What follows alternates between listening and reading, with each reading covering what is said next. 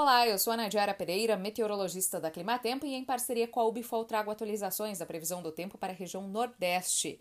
Nesta segunda metade da semana tem previsão de muita chuva na faixa norte da região.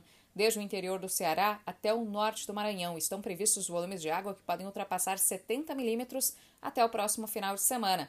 Essa chuva, além de paralisar momentaneamente atividades no campo, também pode prejudicar o desenvolvimento de alguns cultivos por falta de períodos de sol.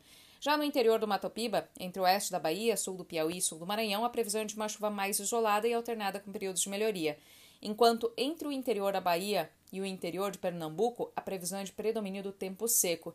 E, aliás, no interior da Bahia, o período prolongado de tempo seco tem provocado declínio rápido da umidade no solo e já prejudica o desenvolvimento de alguns cultivos de verão. Nestas áreas, tem previsão para o retorno da chuva de forma um pouco mais significativa a partir da segunda semana do mês de março.